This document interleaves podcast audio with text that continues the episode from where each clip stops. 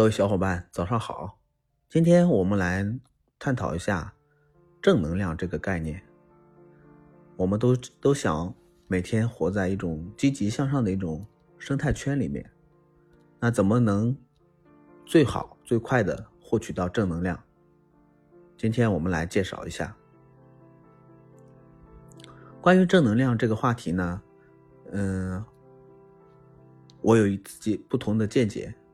因为我从小生活的这个圈子，生生活的家庭，其实是正负能量一直在交替的一个过程中。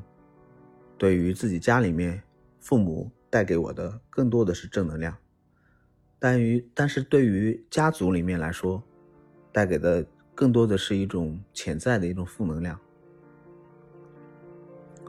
那么父母的这种正能量的这种这种这种能量呢，让我感受到了。有时候正能量不是一个好东西，因为它会让我们处在一种打鸡血的状状态里面，有时候会不明所以的去自嗨，但是其实最后没有一个终最终的一个结果。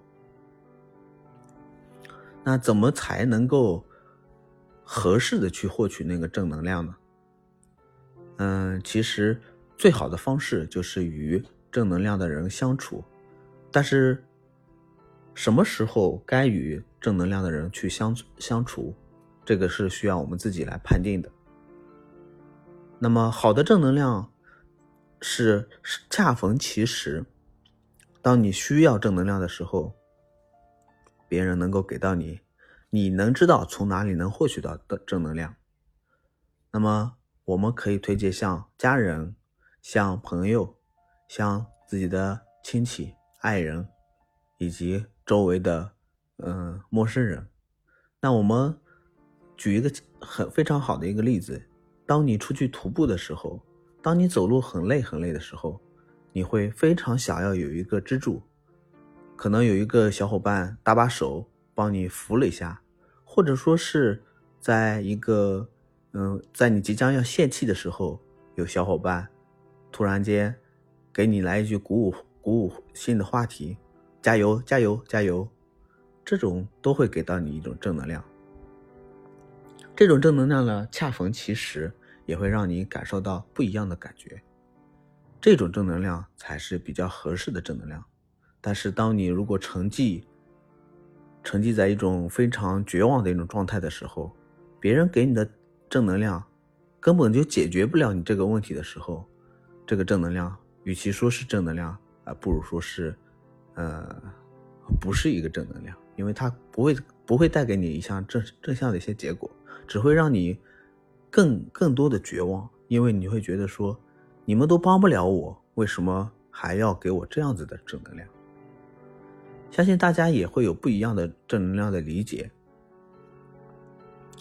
嗯，不管怎么说，嗯，首先还是要感谢，嗯，给予自己正能量的人。但是，嗯，确实是，这个这个环境，自己所处的这种环境，只有自己知道。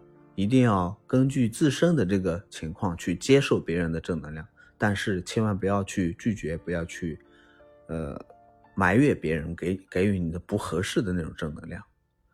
嗯，当然呢，嗯，我想，呃，最终的一个结果，如果说。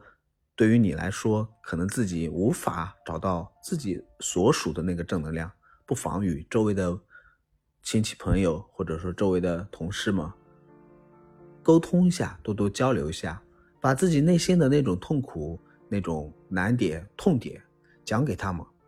或许别人的一句话可以点拨出你来你自己内心中的那种正能量。因为如果我们去参考王阳明心学的话。